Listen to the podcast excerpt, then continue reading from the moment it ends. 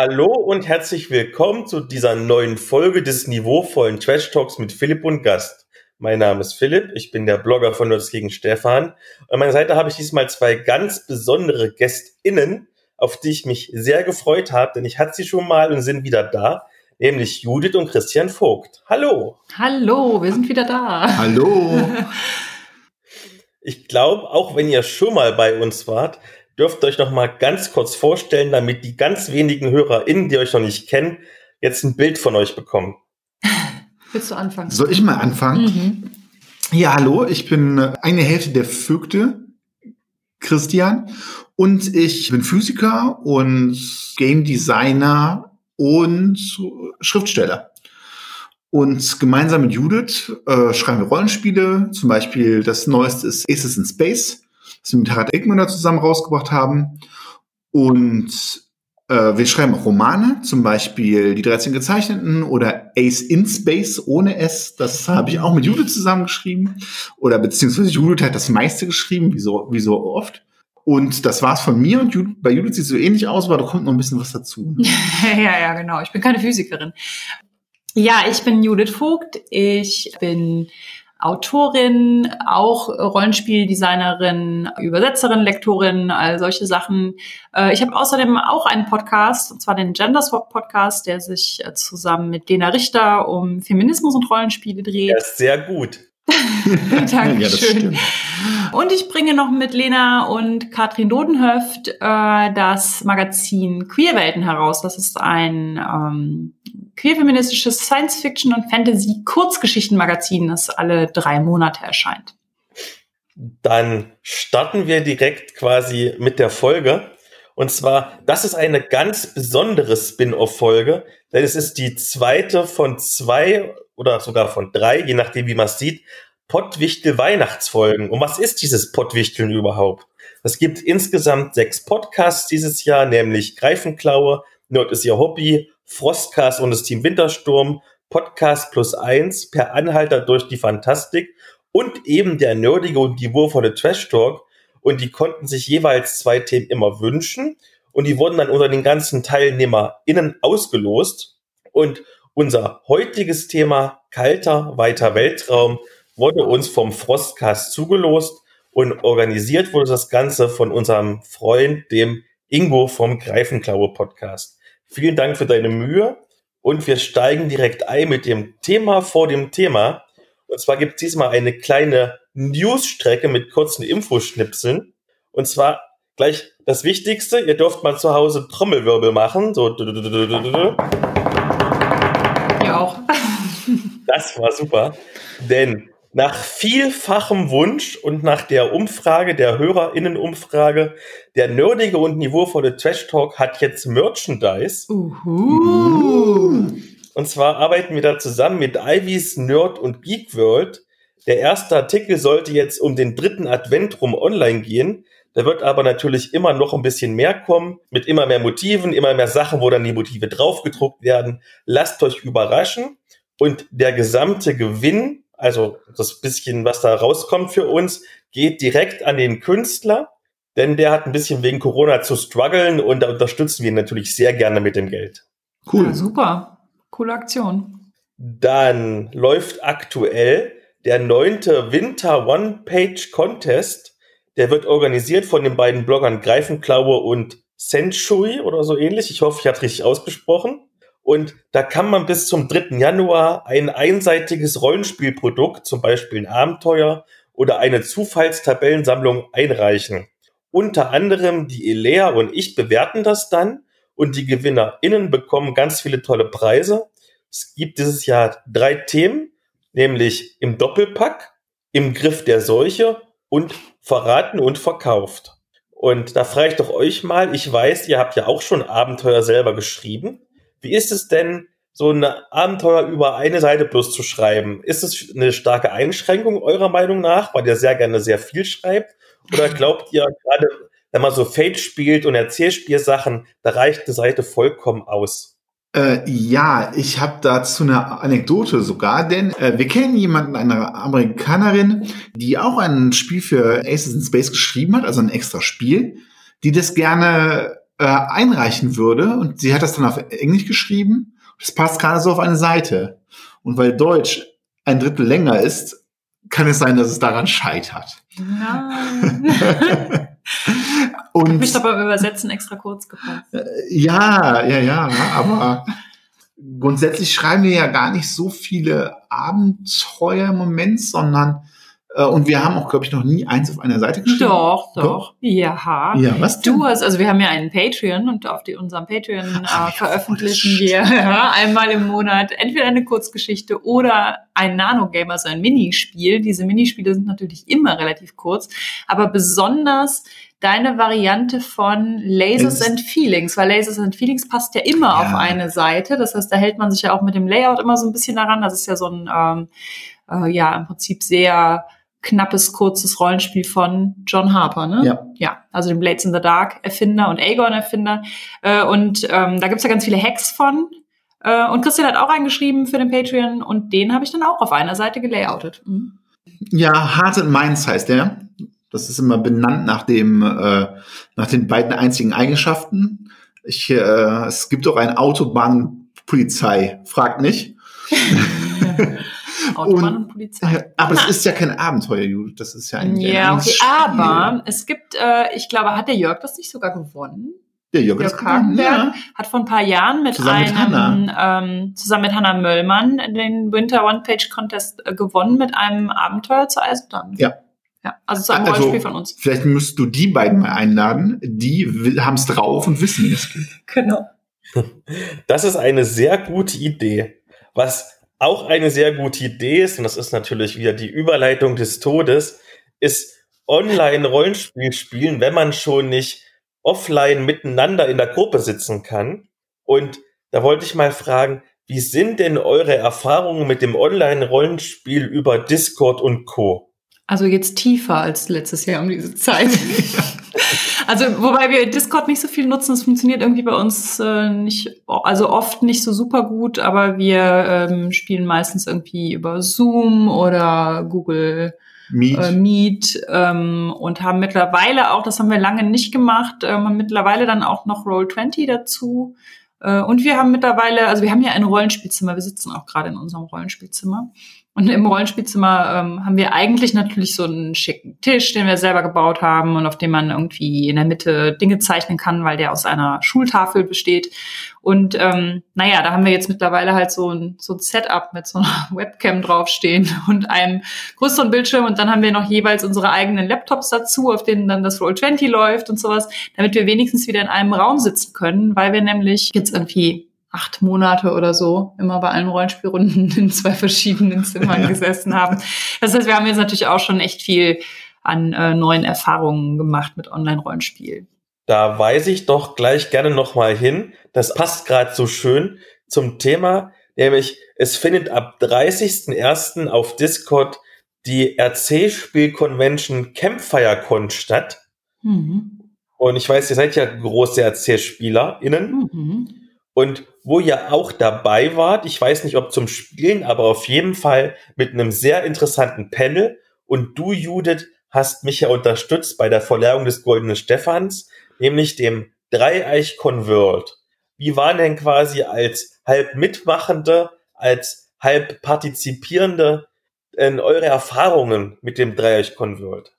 Ja, wir haben vor allem, äh, wir hatten an dem Wochenende leider, also ich weiß gar nicht mehr, es war wahrscheinlich irgendwas mit den Kindern, ich weiß nicht mehr, was war. Nee, wir haben tatsächlich Rollenspiel gespielt. wir haben Rollenspiel gespielt, ja, ja, aber, aber genau. nicht über, also dann nicht über die Dreieich-Con, also wir haben Rollenspiel gespielt, aber es war nicht über den Discord der Dreieich. Ja. Ähm, und darum haben wir vor allem, ja, äh, du hast ja das noch verliehen, aber ähm, wir haben vor allem äh, dieses Panel gemacht zu Nano-Games. Also Nano-Games am Beispiel von Aces in Space, aber auch generell zu Nano-Games. Und ich glaube, es hat auch ganz nettes Feedback. Und ähm, es war so ein bisschen strange, weil wir keine Interaktion mit dem Publikum hatten. Wir hatten so ein paar Mhm. Spiele vorbereitet, die wir zum Beispiel auf der 3W6-Con auch gemacht haben, wo das Publikum so die war kleiner, da saßen dann ein paar Leute dann dabei. Also über also Zoom. über war das Zoom dann. und Mhm. das wäre aber nicht gegangen in dem Fall. Und äh, das war dann so, äh, okay, vielleicht reden wir hier ins Nirvana und niemand, äh, äh, vielleicht sitzt dann, wir unterhalten uns einfach nur mit uns. Aber tatsächlich hat sich nachher herausgestellt, dass noch ein paar Leute zugehört haben. Ja, genau. Ich hatte am Vortag, also am Samstag, ähm, ein Rolling Inclusive Panel, wobei wir letztes Jahr ja schon mit Rolling Inclusive viel über die Cons getingelt sind, Frank und Ask und ich. Ähm, und diesmal hatten wir uns dann überlegt, da wir grundsätzlich über Role Inclusive äh, jetzt schon so oft geredet haben, dass wir mal ein bisschen unseren, äh, unser Portfolio erweitern. Deswegen haben wir äh, intersektional betroffene RollenspielerInnen und RollenspieldesignerInnen eingeladen und haben mit denen über das Thema Intersektionalität gesprochen. Das ist auch ganz gut gelaufen, wobei da natürlich auch dasselbe zutrifft, dadurch, dass es äh, gestreamt wurde, hatten wir kein Publikum, das wir jetzt irgendwie wahrnehmen konnten, gut. Und das macht es dann immer so ein bisschen schwieriger in der Interaktion. Also ich verstehe das, weil die Dreieichkon World, ich meine, die war jetzt auch weltweit, ähm, hat natürlich auch ähm, ein bisschen mehr Publikum noch als jetzt zum Beispiel die 3W6-Con, wobei die ja auch offen für alle war, aber ich glaube einfach da, dass das auch so ein bisschen Special Interest mehr war, weil es halt Erzählspiel ist. Und bei der... Wie auch die Campfire Firecon, die du mm, erwähnt hast. Und bei der 3W6Con haben sie dann quasi den Zoom so für alle geöffnet und dann hatte man halt tatsächlich also Leute, die man gesehen hat und die sich melden konnten und sowas. Das hatte natürlich äh, stärker so dieses Panel-Gefühl, dass man Leute irgendwie dran nehmen und mit denen reden konnte und sowas. Aber gut, wir kennen das natürlich jetzt auch schon. Die Feencon hat es ja auch ähnlich gemacht und sowas. Es ist halt bei den größeren Cons auch einfach nicht so möglich, dass man das so abbildet, dass es Publikum gibt. Also außer den Kommentaren, die es vielleicht im Chat gibt. Die Chancen stehen ja gut, dass der nächste Dreieichkon wieder vor Ort ist. Das wäre wirklich schön. Dann lasst uns doch mit der Medienshow weitermachen. Und wie immer dürfen die GästInnen beginnen. Okay. Who goes first? You go first, I go first. Willst du zuerst? Ähm, gut. Ich wollte eigentlich heute über La Révolution reden. Das ist eine Netflix-Serie, in dem es um Aufstände geht und den Aufstand. um den Aufstand, die französische Revolution und über Analogien zwischen Kapitalismus und bluttrinkenden Vampiren. Aber wir haben ja nachher das Thema Weltraum und darum dachte ich, erzähle ich dir was zum Thema Weltraum. Okay, eigentliche Medienschau äh, ist Star Wars Squadrons. Ich habe mich ja letzter Zeit viel mit Raumkampf, Pew Pew beschäftigt, indem wir Aces in Space geschrieben haben. Und äh, das schon äh, mit 15 äh, bin ich schon gerne X-Wings geflogen. Und äh, praktischerweise äh, kam kurze Zeit später dieses Spiel von Electronic Arts raus, was äh, mich total begeistert hat. Äh, ich kann endlich ein bisschen A-Wing fliegen gegen andere Leute es gibt auch genug Gleichgesinnte, mit denen wir da äh, rumdüsen. Man kann fünf gegen fünf spielen und wir sind total schlecht und verlieren ständig, aber wir machen es einfach, es macht trotzdem Spaß. Das äh, hat auch einen ganz netten Story-Mode, in dem äh, sogar ein äh, nicht-binärer Charakter vorkommt. Das ist nicht der erste in Star Wars, aber der erste in einem Star Wars Videospiel. Und jetzt weiß ich auch nicht, was ich noch dazu sagen soll. Das ist einfach. Worum geht's denn in dem Story Arc? Ach, um äh, Starhawks, große, große Raumschiffe, die auch beim Wechsler vorkommen. Sucht man sich aus, ob man Rebell nee, man, Imperiale spielt? Man äh, muss leider wechseln. Das war für mich und viele meiner Freunde schwer, dass man da in diesem schrecklichen Imperium da äh, zu Diensten sein muss. Aber wenn man auf die eigenen Leute schießt, dann äh, geht die Mission nicht weiter. Ja, also hm. Hm, ja, ein Dilemma. Man muss da, ja. Also spielt man dann also es gibt bestimmt noch Leute, die da, die daran auch Spaß haben an den, an den Imperiumsmissionen. Eigentlich ist es ja auch ganz nett, dass man dieselbe Story aus zwei Perspektiven erlebt. Das ist sowieso schön. Ich finde, das könnte es eigentlich öfter geben, statt Prequels und Sequels gleichzeitige Geschichten aus zwei Perspektiven. Ich glaube, das ist ganz nett. Generell. Dann mache ich doch einfach mal weiter und zwar auch mit Science Fiction. Und zwar möchte ich über Reset reden. Das ist ein eigentlich sehr dystopischer Sci-Fi-Comic vom Splitter Verlag, der aber einen richtig kräftigen Schluck Hope Punk beinhaltet. Und Judith und Christian, wo ich euch schon mal da habe, wollt ihr den HörerInnen vielleicht mal ganz kurz erklären, was dieses ominöse Hope Punk eigentlich ist? Ja, können wir gerne machen. Ähm, Hope Punk ist ein Begriff, der von der Autorin Alexandra Rowland gepitcht wurde, so mehr oder weniger auf Tumblr. ähm, in dem sie, ich kolportiere das jetzt einfach mal, ähm, gesagt hat, the opposite of grimdark is hope punk, pass it on. Also ich weiß nicht, ob ich das jetzt wortwörtlich richtig habe, aber das hat sie vor einigen Jahren auf ähm, Tumblr geschrieben. Und das hat so ein bisschen ja, einfach Schule gemacht, dass Leute gesagt haben, ach ja, interessant, wir haben im Moment diese, viel so diese grim and gritty Fantasy und selbst in der Science Fiction geht's halt häufig so, so, so, so grim und apokalyptisch vonstatten. Ähm, wir erzählen jetzt Geschichten, die sich vor allen Dingen nicht um den, den einzelnen Helden drehen, der ja seine archetypische Heldenreise durchlebt, sondern die so einen Community-Gedanken haben. Also bei Hopang, nicht bei Grim and Gritty. Äh, ja, ja. ja.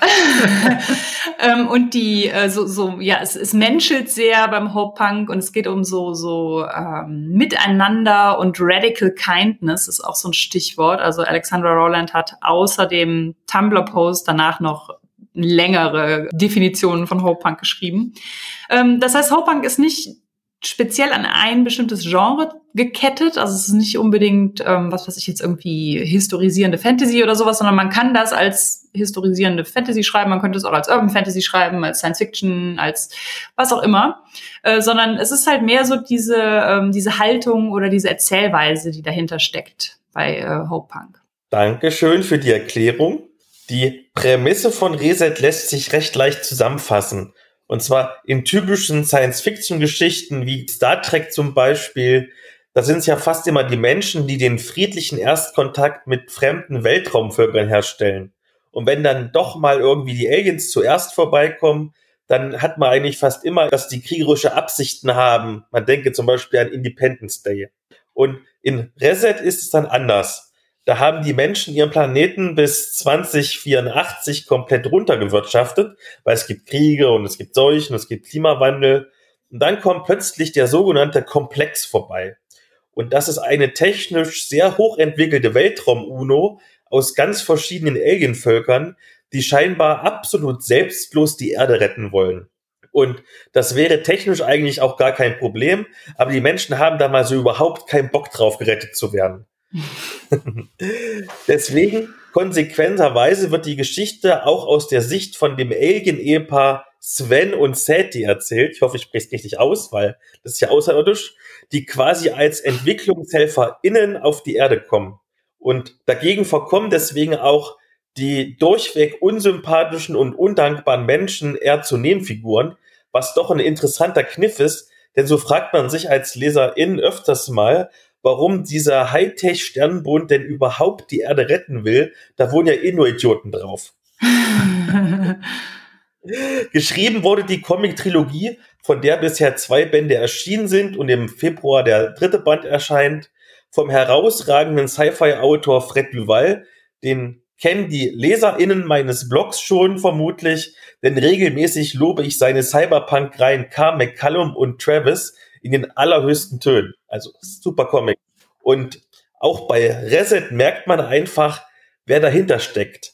Denn diese Comics sind eine wirklich tolle Mischung aus dystopischer Atmosphäre, ordentlicher Krawum-Action, allerlei politischen Verflechtungen und eben aber auch einer ordentlichen Portion Hoffnung. Also ich bin wirklich sehr begeistert, aber wie gut diese Reihe eigentlich ist, erkennt man an was ganz anderem. Viele HörerInnen des Podcasts kennen ja noch den Herbert aus der ersten Trash Talk Staffel. Und der hat ja immer an allen modernen Comics rumgenörgelt, weil er halt so ein mhm. Comic-Nostalgiker ist. Aber diese Reihe hat er sofort als beste Reihe 2020 ausgezeichnet. Also hört auf Herbert, hört vielleicht auch auf mich und guckt es euch an. Klingt super interessant. Ist es auch. Dann dürft ihr wieder. Ja, dann mache ich mal weiter. Ich empfehle euch The Calculating Stars von Mary Robinette Kowal. Ist im Moment nur auf Englisch ähm, erhältlich. Das wird aber nicht so bleiben, wie ich aus noch nicht ganz offizieller Quelle weiß. Ähm, das erscheint nächstes Jahr, glaube ich, also ungefähr in einem Jahr.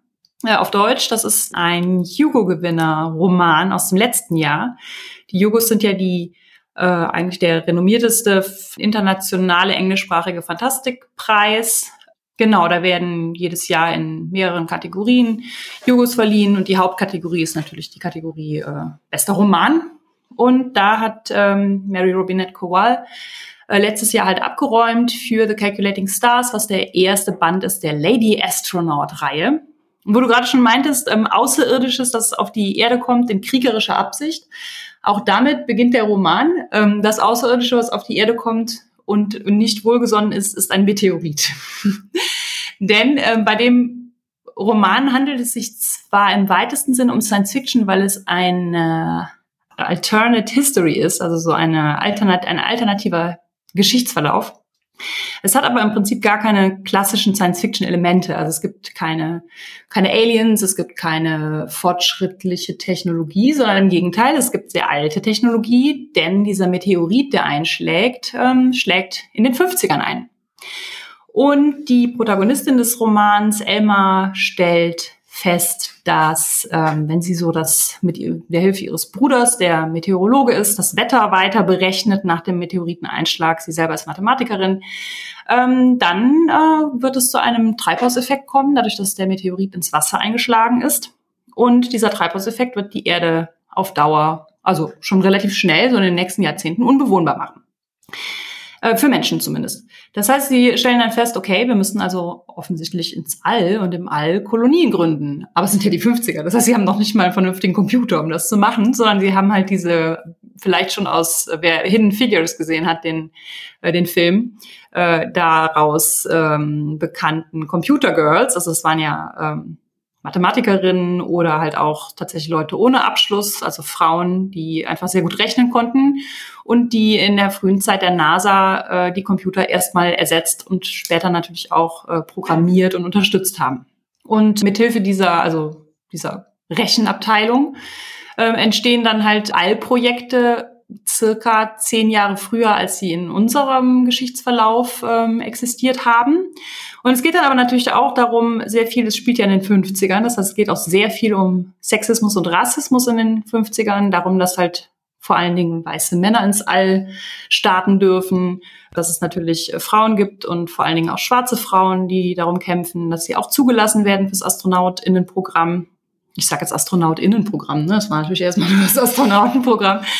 Und ich finde die Kombination unheimlich stark. Äh, was mich daran auch echt so ein bisschen begeistert ist, dass Kowal das schafft, dass es ein echt cooler, auch so ein bisschen tech-bubbeliger Piloten, Astronauten-Roman ist, mit ganz viel so alter NASA-Technik oder vielleicht auch NASA-Technik, die es nie gegeben hat, aber die es hätte geben können. Ähm, und gleichzeitig geht es aber auch um, um so eine emanzipatorische Story in einem Setting, was man vielleicht noch nicht so wahnsinnig kennt. Das heißt, ich könnte mir total gut vorstellen, dass das ein Roman ist, der zum Beispiel mh, meiner Mutter gefallen hätte, aber zum Beispiel auch jetzt Christian, der Physiker ist und Pew-Pew-Action mag. Ja, äh, Pure Action ist nicht so viel drin, aber es ist andere Action drin. Und er hat mir auch sehr gut gefallen. Also sie ist nämlich auch nicht nur Mathematikerin, die äh, Emma, sondern auch Physikerin. Oh ja, sie ist ganz wichtig. Ein Doppeldoktor. Ja, und sie ist auch noch äh, Pilotin bei Wasp gewesen. Ähm, ich kann äh, auch das Hörbuch sehr empfehlen. Also Jutta hat es gelesen, ich habe es gehört.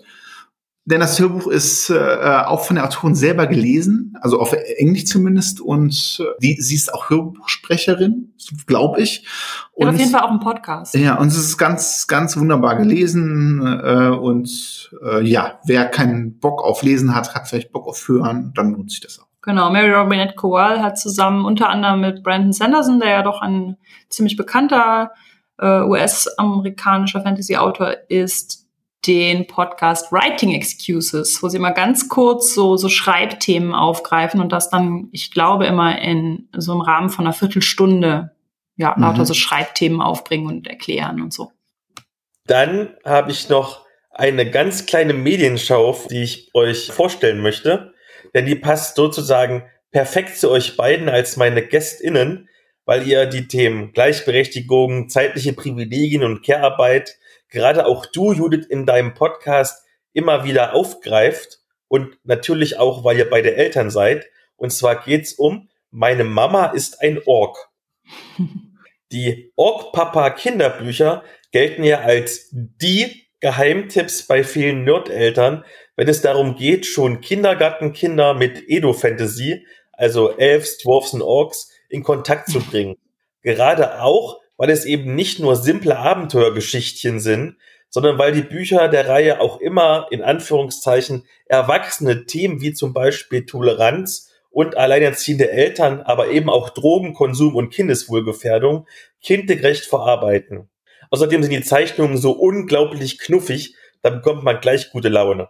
Im sechsten Band der Reihe, Meine Mama ist ein Ork, stellt sich der kleine Ork dann erstmals die Frage, wo eigentlich die Orkmama abgeblieben ist, weil er in den bisherigen fünf Bänden ja nur von seinem Orkpapa erzogen worden ist eine Frage, die wir uns alle schon seit dem ersten Band stellen. Und da macht es sich halt auf die Suche, trifft dabei alte Freunde und neue Gefahren und findet irgendwann seine Orkmama. Und die ist als Drachenkrankenpflegerin schwer beschäftigt und muss dafür sorgen, dass es den Drachen gut geht, damit die nicht ausrasten und das Land abfackeln. Es geht hier also auf der Metaebene um das Opfern des privaten Glücks für das Allgemeinwohl. Und Achtung, jetzt spoilere ich ein wenig, aber ich werde vermutlich eh keine Kindergartenkinder unter meinen ZuhörerInnen haben.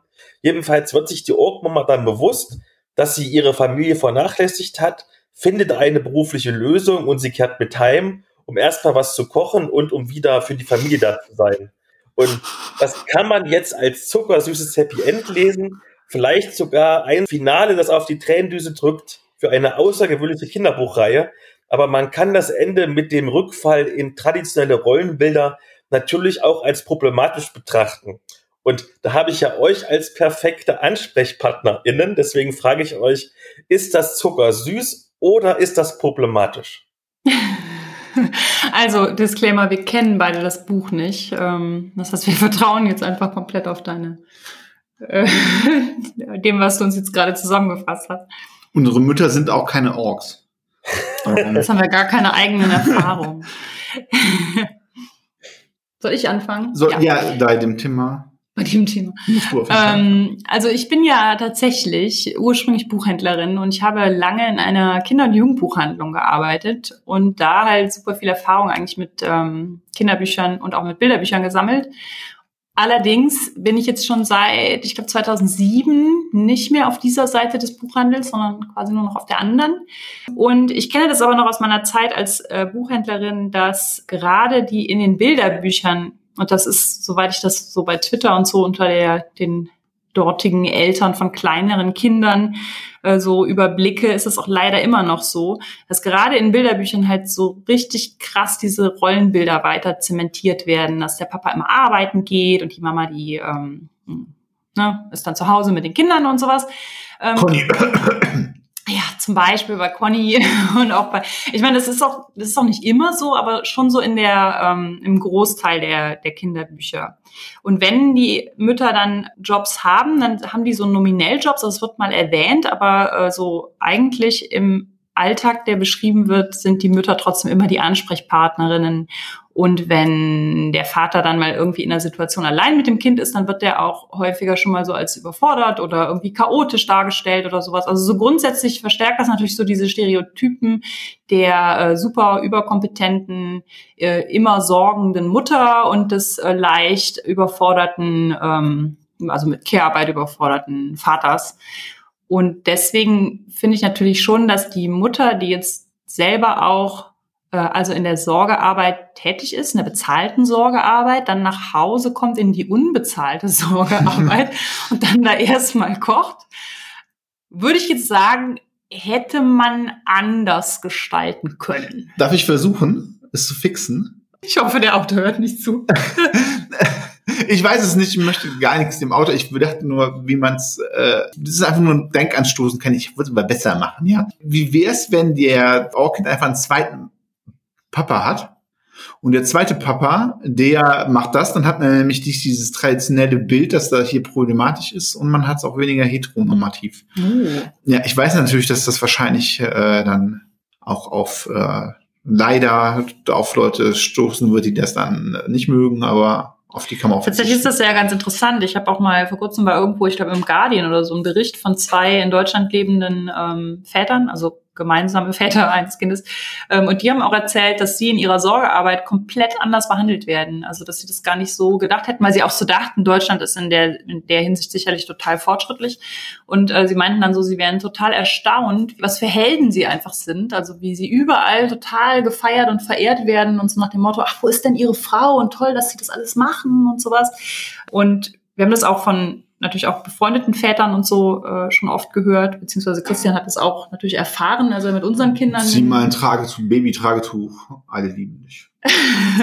oder in irgendwelchen Kursen oder sowas. Ähm, ja, das heißt, wenn Männer die Sorgearbeit übernehmen, dann ist das immer mega die Heldentat. Und äh, wenn Frauen Sorgearbeit machen, dann liegt das denen ja im Blut und es ist angeboren. Das heißt, tatsächlich lassen sich solche Stereotype, also Ganz davon abgesehen, dass es natürlich immer mal cool ist, wenn man zwei Väter in einem Bilderbuch hat, aber es lässt sich tatsächlich auch ein bisschen auf den Kopf stellen, das stimmt schon.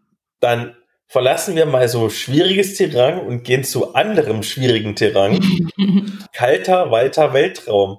Und wenn wir doch schon so einen Physiker bei uns haben, was ist eigentlich so ein Weltraum?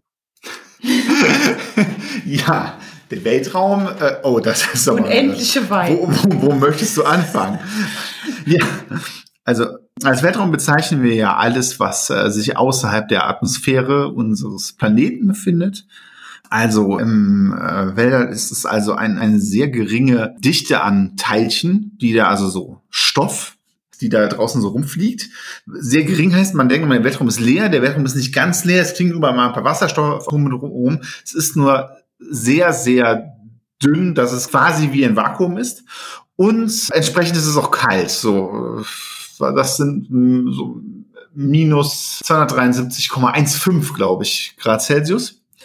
Und äh, ja, der Weltraum ist entstanden durch den Urknall und die Raumzeit ist dadurch entstanden und das meiste von dem, was wir so kennen, ist eben Weltall, ne? außer diese Sonnen und Planeten und schwarzen Löcher, was wir Asteroiden, was wir noch so haben, das meiste ist halt leeres Ei. Beantwortet das die Frage so halbwegs? Ich war unvorbereitet. Vielleicht ist es jetzt auf Stuss. Nein, ich hoffe nicht. Das hast du sehr gut gemacht.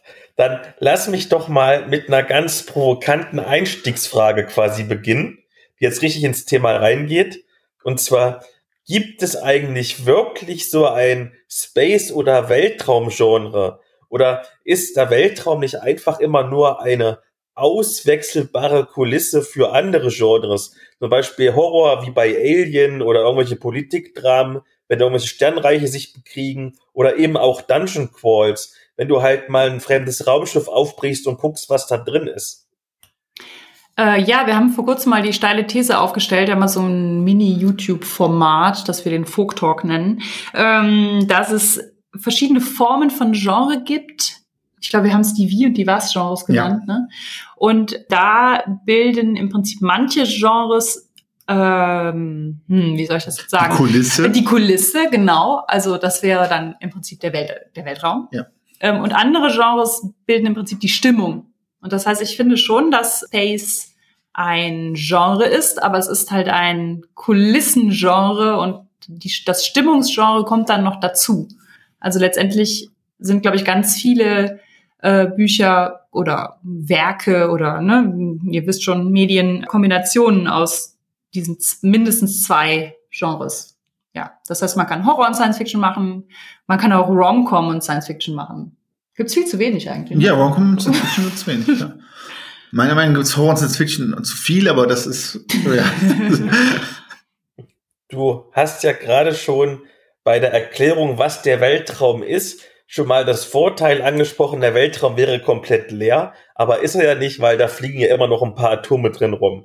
Gibt's denn generell so bei Science Fiction, beim Weltraum irgendwelche Vorurteile, die du quasi aus deiner fachlichen Perspektive heraus negieren kannst, brechen kannst? Also ich kann mir zum Beispiel vorstellen, dass jetzt ein Weltraumkampf nicht unbedingt wie bei Star Wars stattfinden wird dass irgendwelche kleinen Jäger die ganze Zeit piu, piu, piu machen. Oh, oh, oh mein Gott, da hast du ein Riesenthema angeschnitten. So, ja. wie, wie viele Stunden Zeit habt ihr? Ich versuche es kurz zu machen. Star Wars ist ein gutes Beispiel. Ich liebe Star Wars, wie ihr wisst. Ich habe ja auch Squadrons gespielt. Äh, aber es ist einfach so, dass die, ähm, die Raumkämpfe totaler Blödsinn sind. Also das ist einfach so, dass äh, zum Beispiel kannst du im Weltall keine Rakete ausweichen. Die Rakete hat immer, kann immer engere Kurven fliegen, äh, weil sie weniger Masse hat und wendiger ist. Und sie wird äh, immer treffen, wenn sie nicht abgefangen wird. Das heißt, das ist Weltraumkampf wäre eher so, dass man wie Schiffskampf im 18. Jahrhundert, wo man sich auf große Entfernungen mit beschleunigten Geschossen beschießt. So sehe es wahrscheinlich aus. Und wir wissen es ja zum Glück nicht so, so ganz genau. Wichtig dabei ist, wie du meinst, das Weltraum ist ja oft die Kulisse und manchmal macht es einfach mehr Spaß. Also ich glaube, die Expanse ist schon relativ realistisch, ja, das ist schon ziemlich gut. Aber wir wollen ja vielleicht auch noch ein bisschen Pew und wir wollen dieses, was Star Wars ja eigentlich ist, ist Zweiter Weltkrieg, Fliegerasse treten gegeneinander an, aber dann im Weltall. Und ich finde, das ist da auch okay man hat diese Prämisse und man sagt, hier, so funktioniert das und dann kann man da auch Spaß haben und man muss nicht alles total auseinandernehmen und sagen, hier, es ist aber jetzt unrealistisch. Was ich immer sehr spannend finde, Jude kannst du nicht mehr hören, aber es ist äh, ein großer Take von mir. Zum Beispiel wurde bei Episode 8 total kritisiert, dass ja Bomben im Weltall nicht runterfallen und das wäre ja so unrealistisch. Das habe ich auch kritisiert. Ja, ja, genau. Star Wars ist von hinten bis vorne unrealistisch. Und was realistisch ist, sind diese Bomben, die da fallen. Wenn die in der künstlichen Gravitation dieses Bombers beschleunigt werden, dann fallen die einfach weiter nach unten. Das heißt, das ist eine der wenigen Sachen, die bei Star Wars vollkommen okay sind. Vollkommen physikalisch okay. Aber irgendwie ist, glaube ich, dass, dass man viele so aus der Schule so kennt, war, das geht ja gar nicht und das ist, ja, das tut mir jetzt leid, dass ich das sagen muss. Das geht. Also das ist, das ist vollkommen okay. Das ist also quasi Mythbusters jetzt, weil die ganzen ja. Einschätzungen ge gebastelt werden. Und die nächste Frage, wenn wir mal aus dem Weltraum rausgehen, aus dem ganz nackten Weltraum und gehen quasi in das Schiff rein, keine Ahnung, ich mache einen Dungeon Crawl und will ein Schiff entern. Ist es wirklich so wie im Film? Ich vermute mal nicht, dass du eine künstliche Schwerkraft hast und läufst da rum? Oder wäre zum Beispiel die Bewegung innerhalb des Raumschiffs auch anders?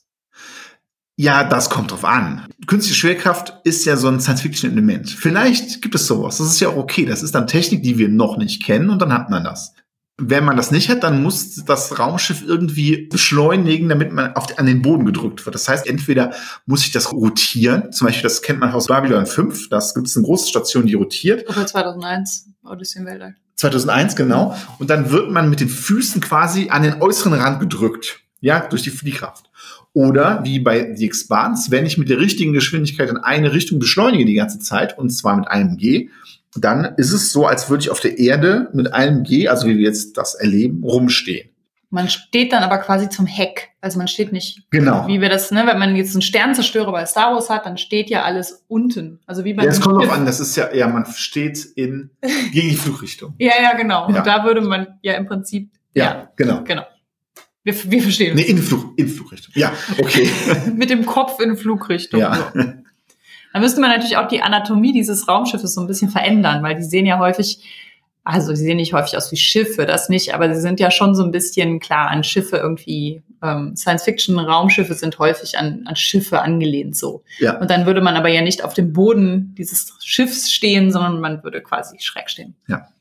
Aber es ist natürlich denkbar, dass man jetzt bei der Science Fiction, wir haben zum Beispiel bei Aces in Space dann auch ein bisschen der Einfachheit halber ähm, auch ein, ein Element eingeführt, äh, ein Element, das es auf, nicht auf der Erde gibt, sondern nur irgendwie auf anderen Planeten oder vor allen Dingen auf Asteroiden. Das heißt Gravitonium passenderweise und damit kann man natürlich künstliche Schwerkraft erzeugen. Das ja. ist einfach in vielen Situationen, gerade beim Rollenspiel und sowas, natürlich schon einfacher ist, wenn man sagt, okay, in diesem Ne, in diesem Dungeon Crawl haben wir jetzt aber, was weiß ich, hier Gravitonium und Schwerkraft und dann, was weiß ich, kann man ja immer noch einbauen. Jetzt fällt das aber gerade aus und, ja. und jetzt müsst ihr eine Kammer durchschreiten, ja. in der gibt es keine ja. Schwerkraft. Was auch wichtig ist äh, mit dem Gravitonium, dass man damit Trägheit gedämpfen kann und das heißt, dass unsere PilotInnen in in Space ganz enge Kurven fliegen können, die einen normalerweise ohnmächtig hinterlassen würden.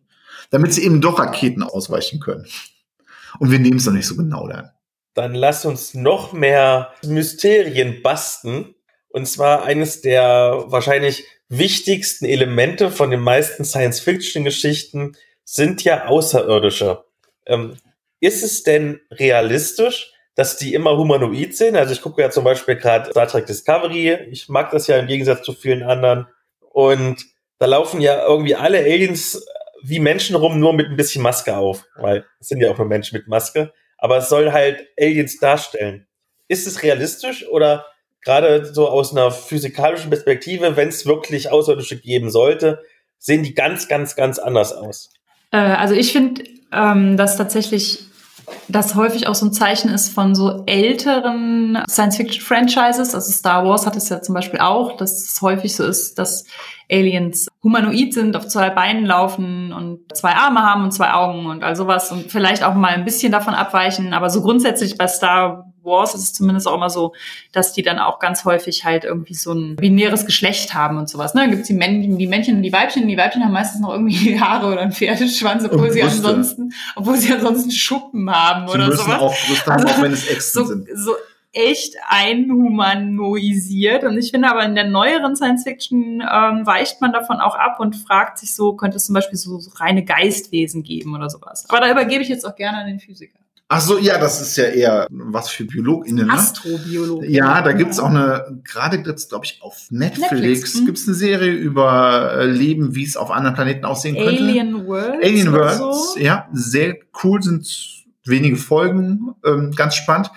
Ich finde ja ganz oft ist ja so, dass wir nicht die richtigen Fragen stellen. Zum Beispiel, was ich ja total spannend finde, ist das sogenannte Fermi-Paradoxon. Da hat sich äh, Enrico Fermi, das ist ein Physiker, der auch am Manhattan Project äh, gearbeitet hat, ähm, hat sich irgendwann gefragt, wo sind denn alle? Also es gibt sehr, sehr viele Sterne, also viele, viele Millionen, Milliarden, Milliarden, ja. Und die meisten dürften zumindest einen Planeten tragen. Und wenn die aller, selbst die allerwenigsten nicht bewohnbar wären, müsste es trotzdem das Universum voller Leben sein. Und wenn diese Aliens auch so nur so ein bisschen sind wie wir, dann ist das Universum alt genug, dass sie sich denken könnten, ja, wir gehen mal raus hier aus unserem Sonnensystem, ist auch nicht so schlimm, wenn wir ein paar tausend Jahre hier unterwegs sind, weil wenn wir technisch fortgeschritten sind, dann kommen wir, weiß ich nicht, mit 10% Lichtgeschwindigkeit kommen wir schon irgendwann an und dann besiedeln wir das Universum und in ein paar tausend Jahren ist eine Galaxie besiedelt. Wenn man bedenkt, Erde ist etwa fünf Millionen Jahre alt, äh, fünf Milliarden Jahre alt, Entschuldigung, dann Du äh, Kreationist. ja, oh Gott. äh, dann ist das eine Menge Zeit für diese Aliens alles zu bevölkern. Entweder sind die nicht wie wir, oder die antworten nicht, wenn wir was senden, oder wir sind wirklich die Einzigen. Oder es gibt super viele an interessante Antworten auf die Fragen, bis hin zu, wir leben in einer Simulation und so weiter. Und, äh, ja, das finde ich unglaublich spannend, diese Alien-Frage. Dann mal an euch beide als AutorInnen gefragt. Wie ist es denn eigentlich, wenn man Science Fiction schreibt? Ich kann mir vorstellen, es gibt sehr, sehr wenige Genres, wo man so viele kreative Freiheit hat.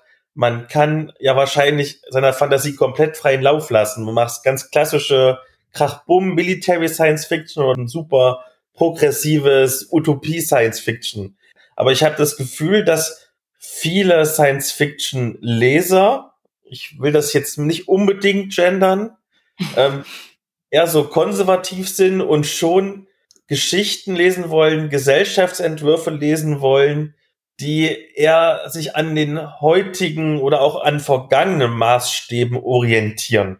Ähm, es ist in Deutschland eigentlich so, dass der Science-Fiction-Markt gar nicht existiert. Also, also es, ist, ähm, es ist so, dass die Verlage eigentlich wenig Hoffnung noch in Science Fiction setzen, vor allen Dingen in originär deutschsprachige Science Fiction. Das heißt, es werden da, das ist das Positive daran, auch nicht großartige Vorlagen, Vorgaben gemacht, woran man sich jetzt halten muss und dass man das jetzt so auf den Markt zurechtschneidert. Also viele Verlage haben mittlerweile auch so ein bisschen die Science Fiction eingestellt oder sehr stark irgendwie so zurückgefahren. Das ist natürlich schade, also das sehe ich schon auch so. Ich glaube, viel Science Fiction findet auch mittlerweile im Self-Publishing-Bereich statt, weil es natürlich nach wie vor die Science Fiction-LeserInnen gibt.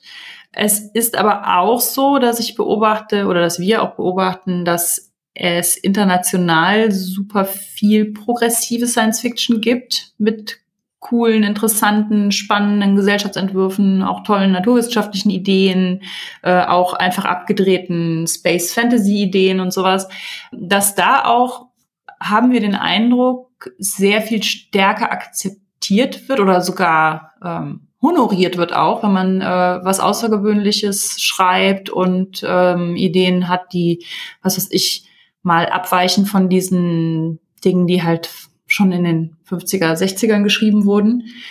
Die deutschsprachige Science-Fiction-Gemeinde tickt da noch etwas anders. Also es sind viel Männer, die seit den 80ern oder so halt so in Fandom-Kreisen aktiv sind, die auch sicher viel so ehrenamtlich und so gemacht haben, die aber halt super krasse Gatekeeping-Mechanismen intakt haben und so eine eingeschworene Gemeinschaft bilden und da sehr undurchlässig irgendwie sind. Also die dulden nur sehr wenig so neues Engagement, beziehungsweise wenn man versucht, sich in der deutschen Science-Fiction-Szene sich irgendwie reinzuhängen, dann ist es häufig dann die falsche Art. Die wollen sie dann nicht. Ja, die wollen schon Nachwuchs, aber so wie sie wollen. Genau, sie wollen im Prinzip, das ist ja ganz häufig so in weißen, heterosexuellen Cis-Männer-Kreisen, dass äh, es diese, dieses Phänomen gibt, dass die sich selber nochmal in Jünger suchen. Das ist da halt auch der Fall. Das ist ja auch super viel in Unternehmen und sowas, dass der Chef quasi, wenn er äh, Mitte 60 ist, äh, nur noch, äh, also schon die ganze Zeit Leute einstellt, die so sind wie er in Jünger, aber dass er dann natürlich auch irgendwie so, ne, den Nachwuchs und der soll bitte genauso sein und die Firma genauso weiterführen oder die Abteilung oder whatever. Wie sie wollen Elternzeit. und in der äh, Science Fiction finde ich ist es tatsächlich auch so. Also die wollen schon, dass man äh, den Laden, den imaginären Laden dann halt so so weiterführt und das da jetzt neue AutorInnen dazukommen und auch neue Projekte und so dazukommen, das sehen die im Prinzip gar nicht so gerne. Und was wir in Deutschland halt leider nicht haben, ist, dass wir so eine breite Masse von Science-Fiction-LeserInnen haben. Das ist in den USA halt schon eher so, dass du äh, heute einen Krimi liest und nächste Woche kaufst du dir ein Science-Fiction-Buch und äh, danach liest du, was weiß ich, irgendwie ein beltristisches Buch oder so, ne? Und das haben wir in Deutschland eigentlich nicht. Also die Krimi-LeserInnen, die greifen nicht nächste Woche nach einem Science-Fiction-Titel. Und deswegen bedienen, in Anführungszeichen, die Science-Fiction-Schreibenden diese sehr kleine Science-Fiction-Gemeinde, die aber eigentlich glücklich ist mit den Buchreihen, die sie in den 70ern schon hatten. Also die wollen im Prinzip das halt nochmal. Und daran scheitern dann natürlich auch irgendwie viele Projekte, die sich dann einfach nicht verkaufen. Was schade ist, weil sie dann trotzdem cool sind. Und ja, das ist im Moment ähm, der fantastische Buchmarkt äh, hat das durchaus auch. Also die Fantasy-Ecke hat das durchaus auch das Problem. Also Leute, die Antwort ist, ich glaube einfach, deine äh, HörerInnen sind da nicht betroffen, weil äh, das sind wahrscheinlich schon Nerds. Immer nur Krimi lesen ist nicht gut. Man muss auch mal was anderes lesen. ihr habt ja nun schon beides geschrieben. Ihr habt schon Fantasy geschrieben und ihr habt schon Science Fiction geschrieben. Gibt es oder empfindet ihr so eine gewisse Hierarchie, sowohl innerhalb der Autorenschaft als auch innerhalb der Leserinnenschaft? Also ich weiß zum Beispiel, dass sich Fantasy viel, viel besser verkauft als Science Fiction. 0815 LeserInnen, die sagen, hm, okay, Science Fiction, ja, okay, das ist schon irgendwie ganz cool. Aber wenn du mal kommst mit, hm, hier Fantasy, nee, Fantasy ist doch Kinderkram. Gibt's da auch so eine Hierarchie? Ich weiß auch zum Beispiel bei den AutorInnen, wo ich kenne, dass die vielleicht jetzt nicht innerhalb der Fantastik gegenseitig hoch und runter gucken, Wobei ich auch manchmal das Gefühl habe, dass die Fantasy-AutorInnen immer so ein bisschen, nee, wie soll ich sagen, der Punching-Ball sind von anderen Autorinnengruppen. Äh, aber zum Beispiel gucken alle runter auf die Liebesromanschreiberinnen, obwohl die es abcashen. Mhm. Ja, ich finde diese, dieses Gefühl der Hierarchie, diese, diesen Eindruck, den habe ich auch. Science Fiction ist eher als gesellschaftskritische oder und naturwissenschaftlich anspruchsvolle Art der Literatur schon. Teilweise selbst wenn Leute es nicht lesen, trotzdem angesehen, wobei Fantasy dann oft abgewertet wird als das ist ja alles ich glaube, das liegt daran, dass es in den Augen die es abwerten, noch unrealistischer ist. Und infantilisiert Und auch. infantilisiert, also genau. viel ja. Äh, Kinder- und Jugendliteratur ist Fantasy und dann äh, ist oft dieser Umkehrschluss, ach, dann schreibst du ja offenbar was für Kinder und Jugendliche. Ja. Ich, sehe das leider auch so ein bisschen an, als mangelnde Fantasie, was ein Problem ist und ich kann das überhaupt nicht, also Jule denke ich auch nicht, überhaupt nicht teilen. Äh, natürlich kann man in der Fantasy auch interessante, auch naturwissenschaftliche und sowieso gesellschaftskritische Geschichten erzählen. Ähm, anspruchsvolle Geschichten, äh, neue, neu, neue Denkanstöße setzen, geht in der Fantastik oder in der Fantasy speziell genauso wie in der Science Fiction. Aber diese Meer hält sich hält sich noch und es ist auch so, dass äh, ja, ich glaube, man kann das auch ein bisschen vergleichen, wenn man zum Beispiel ein Cyberpunk-Rollenspiel spielen möchte. Äh, dann gibt es die, die das richtig coole spielen. Das ist natürlich ohne Magie und äh, der Massenmarkt, das ist da nicht das richtige Kram, äh, aber da ist dann Magie in Shadowrun zum Beispiel drin, aber das wird dann allgemein abgewertet, obwohl es die Cash Cow ist. Das sieht man immer wieder, ja. Dann Kommen wir doch mal zurück zum Rollenspielaspekt. Wenn ich jetzt ein richtig schönes Weltraumabenteuer schreiben wollen würde, habt ihr da vielleicht Tipps und Tricks? Was ist so typisch Weltraum? Wie kriege ich den Flair richtig rein in mein Abenteuer? Ich finde immer, gerade bei so Weltraumgeschichten muss man für sich das, den richtigen Mittelweg finden zwischen, das ist, ähm, also das wirkt zumindest physikalisch plausibel, also so, dass es so einem gewissen Grundanspruch irgendwie genügt, den die, die Leute auch haben an dieses Feeling, dass das ist so, wie ich glaube oder wie ich mir äh, vielleicht auch wie ich popkulturell geprägt bin, wie es im Weltraum ist. Ne? Und gleichzeitig, ja genau, der schmale Grad besteht aber darin, dass man auch noch Bereiche findet, in denen man ähm, halt ein Auge zudrückt, ne? in denen man vielleicht auch äh, die Leute irgendwie ähm, so durch die Blume zwischen den Zeilen wissen lässt, ich habe hier ein Auge zugedrückt wegen der äh, wegen der Story, die ich erzählen will oder so. Also dass man, weil ich glaube, man kann sich super krass in ähm, Recherche und naturwissenschaftliche Dinge und Astronomie und Astrophysik und sowas ähm, verstricken. Und dann entsteht dann keine coole Story mehr, weil man dann einfach äh, riesigen Infodump oder sowas hat. Ähm, und gleichzeitig kann man aber auch zu wenig davon haben, und dann sagen die Leute, ja, hm, toll, das äh, weiß ich aber, dass das, dass das falsch ist und das äh, nehme ich deshalb nicht mehr ab. Das ist sowas, was, glaube ich, bei, bei Star Wars, wo zum Beispiel die ähm, TIE Fighter und X-Wings ja noch äh, Geräusche machen im Weltall. Und das ist, glaube ich, auch sowas, was nur funktioniert, weil die das schon seit den 70ern machen. Ich glaube, heute könnte man nicht mehr hingehen und äh, Raumschiffe durchs Weltall scheuchen, die halt irgendwie laute, deutliche und erkennbare, voneinander unterscheidbare Geräusche machen. Bei Aces in Space wird das ja für die Zuhörer automatisch eingespielt. Wenn man sich die Sachen im Stream anguckt, dann werden die Geräusche da gemacht. Ja, ist Technik. Ja. Äh, ich glaube, das ist, wäre auch mein Tipp, äh, wenn was physikalisch mir total im Weg steht, dann ist es immer ganz cool, wenn man das vorher recherchiert hat und doch weiß, was da nicht funktioniert. Aber dann nimm doch ein technisches Gerät, was dieses Gesetz außer Kraft setzt typisches Beispiel ist der Heisenberg-Kompensator aus Star Trek. Eigentlich würde man, wenn man beamt, durch Heisenbergs Unschärfe-Relation einfach als, äh, also irgendwas anderes rauskommen als das, was losgeschickt wird. Weil man nicht Ort und Impuls aller Teilchen speichern kann. Äh, genau, Kartoffelbrei. Das möchte man nicht. Also gibt es dieses Gerät, das Heisenberg-Kompensator. Ich weiß nicht, was das sein soll, aber es macht das, das beim Beamen beim Beamen. Aber das funktioniert geht. auch echt super gut, weil Leute auch ähm, immer sagen, ja, Star Wars ist ja totaler Quatsch, aber Star Trek, bei Star Trek ist ja, ja super viel Wissenschaft. Genau. Und letztendlich ist Star Trek, also also fast genauso fast viel Fantasy ja. wie äh, Star Wars. Ich meine, klar, Star Wars hat noch die Macht und die Jedi-Ritter und sowas, ne? Das kommt natürlich noch dazu. Aber so ähm, letztendlich haben die es einfach geschafft, sich so einen naturwissenschaftlichen Anstrich dazu, dadurch zu ja. geben, dass sie halt sagen, ja, wir haben jetzt hier dieses Gerät, das heißt so und so, nach dem berühmten Physiker, und dann haben wir hier dieses ja. Gerät und das hat irgendwie folgende krassen die haben dieses, Formeln dieses oder irgendwie Ding sowas. Da, da, unten drunter, ja, ich weiß nicht mehr, wie das heißt, aber das macht irgendwie, die, das, das strahlt immer irgendwas aus, was man gerade braucht. Cool. Und dann fragt aber keiner, ob das vielleicht einfach ein Zauberstab ist, quasi. ähm, und was ich aber aber doch finde, ist, was es eine gute Idee ist, ist zu recherchieren. Nicht, dass man alles super richtig machen muss immer. Ich finde, man kriegt auch unglaublich viele Ideen, wenn man recherchiert über die naturwissenschaftlichen Aspekte. Zum Beispiel, wie sehen Aliens interessant aus? Ja? Und nicht immer nur, er hat komische Brubbel auf, auf der Nase. Und äh, man, da gibt es so, zum Beispiel sowas wie, würde ich denn wirklich in einem Raumschiff, wo die Technik ausfällt, äh, erfrieren?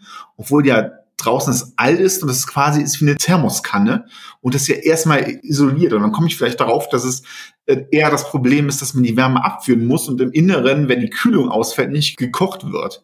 Das sind dann so Sachen, da hat die übliche Leserin noch nicht so drüber nachgedacht und dann äh, hat man was Neues. Oder dass vielleicht das Vakuum zusammenbrechen könnte in ein niedriges Energielevel, was eine riesige Katastrophe, also dann würde das Universum einen anderen Zustand annehmen und äh, das sind alles so abgedrehte Sachen, die in der Naturwissenschaft da sind, aber die von der Science Fiction, also eigentlich wird alles behandelt, aber wenig behandelt werden. Da findet man vielleicht noch eine Idee für seinen Roman, seine Rollenspielrunde. Und auch, ich finde, wir reden ja bei Science Fiction auch immer viel darüber, dass es, ähm, also über diesen ja, nicht Gegensatz, aber über diese beiden Aspekte Naturwissenschaften und Gesellschaftswissenschaften.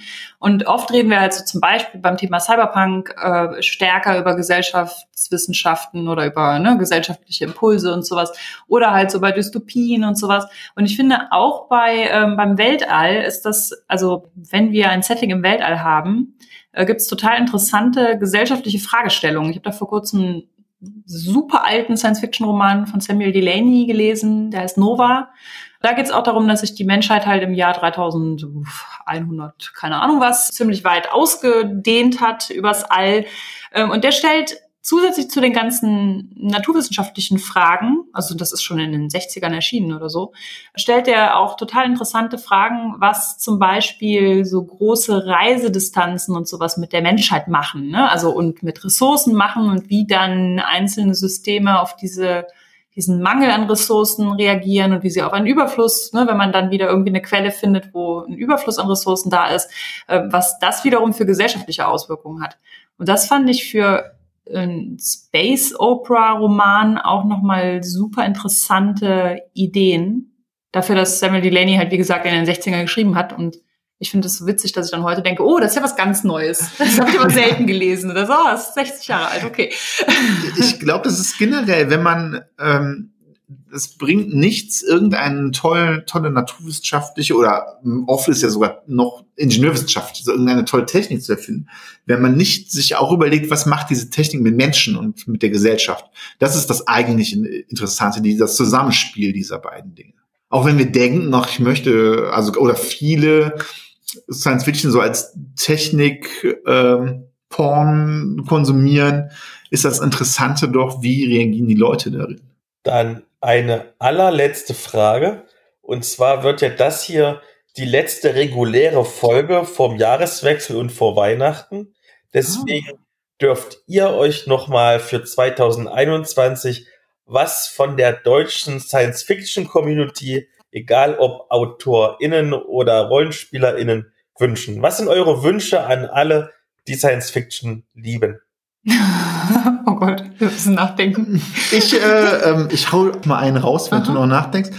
Ich habe einen Science-Fiction-Roman von deiner äh, Podcast-Kollegin Lea Brandt äh, Test gelesen. Hier, hier. Fand ihn ganz toll und äh, wünsche mir jetzt für 2021, da kam es auch dann ganz viele Themen. Wir konnten über all diese Themen reden, über die wir gerade, oder müssen es noch, bisher haben wir nur miteinander geschrieben.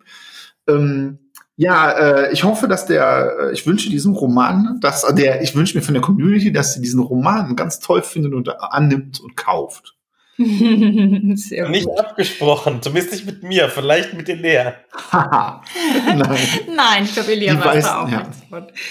Äh, ja, ich, äh, mein, mein Wunsch richtet sich im Prinzip auch an die AutorInnenschaft, die ich so kenne, also so ein bisschen so meine AutorInnen-Bubble auf Twitter und so. Die Science-Fiction-Genre haben wir ja gerade schon erzählt, ist äh, ein relativ hartes Pflaster, sowohl durch diese leicht gatekeepy, leicht in Anführungszeichen, gatekeepy ähm, althergebrachte Community als auch durch diese Tatsache, dass es halt sich jetzt nicht super verkauft und man nicht den riesen Überburner in der Science Fiction ähm, schreibt in Deutschland, der einen dann, was weiß ich, die Altersvorsorge bezahlt oder so.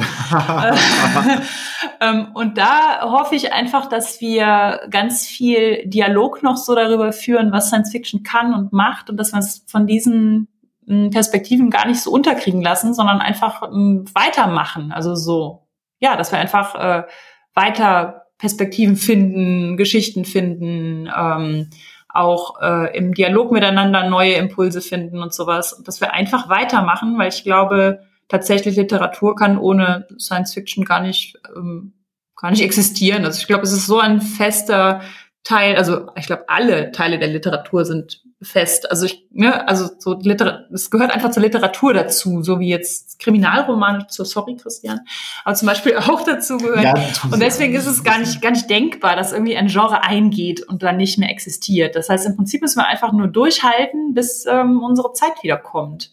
Und ähm, ich hoffe, dass wir nicht einfach nur durchhalten und überleben, sondern dass wir in in dieser Phase im Prinzip auch zeigen, was wir drauf haben und wie es weitergehen kann und was wir für Gedanken und Ideen haben. Man darf dabei auch nicht vergessen, dass viele Science Fiction ja einfach, wenn sie allgemein verträglich genug ist, einfach geclaimed wird. Das ist gar keine Science Fiction, denn das hat eine anspruchsvolle Autorin geschrieben. Also ist das ein richtiges Buch. Ja, ja, das, und, ist, ähm, das kommt nochmal dazu. Ja, das, äh, das heißt, das wird uns natürlich erhalten bleiben. Ich wünsche mir auch, ich darf mir, darf ich mir noch was wünschen? Ich mache es jetzt Bitte. Dass, wenn Science Fiction drin ist, auch habt den Mut, liebe Verlage, zu sagen, es ist Science Fiction, ja. Nehmt die Leute nicht weg. Und äh, auf der anderen Seite ist es auch okay, wenn es, äh, wenn in dieser Durchstrecke oder wer weiß, wenn alles, was sonst so geschrieben wird oder auch gespielt wird an Rollenspieltischen, an tollen Rollenspielabenteuern oder in, in Fanfiction äh, erzählt wird, wenn, wenn es ganz viel Science-Fiction, Fanfiction gibt, es ist auch okay und es ist auch Teil des Genres. Es wäre natürlich trotzdem schön, wenn äh, es auch so im Buchmarkt weitergehen würde damit, aber auch da hat es eine Daseinsberechtigung. Ja, und im Self-Publishing. Im Self-Publishing, mhm. genau.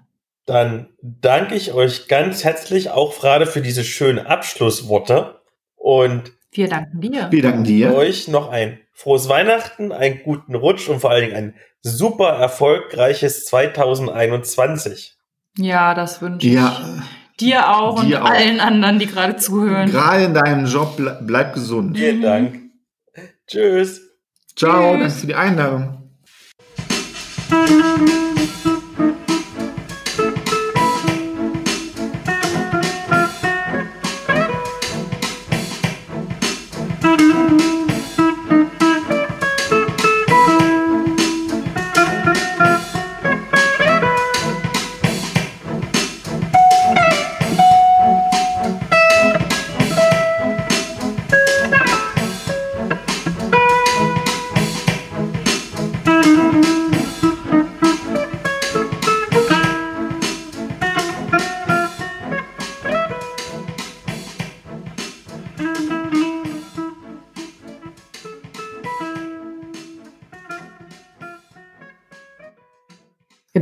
Gern Krimis. Ja, zu Recht. das musst du rausschneiden. Moment. Muss mal gerade gucken worüber wir eigentlich reden wollten. Ach so, äh, dachte, das kann ich, warte, das musst du gleich rausschneiden, Philipp.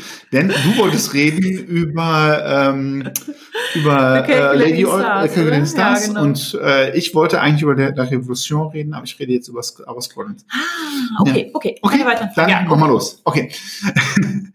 okay. Jetzt hast du den, hast du das aber noch? Das habe ich noch so, ja, so heimlich reingeschmuggelt. Ähm, das mit dem Kapitalismus, das war mich Brinkwood. Jetzt bringst du ja mehrere Medien. Ja, ich hau immer weiter raus. Einfach so. Okay.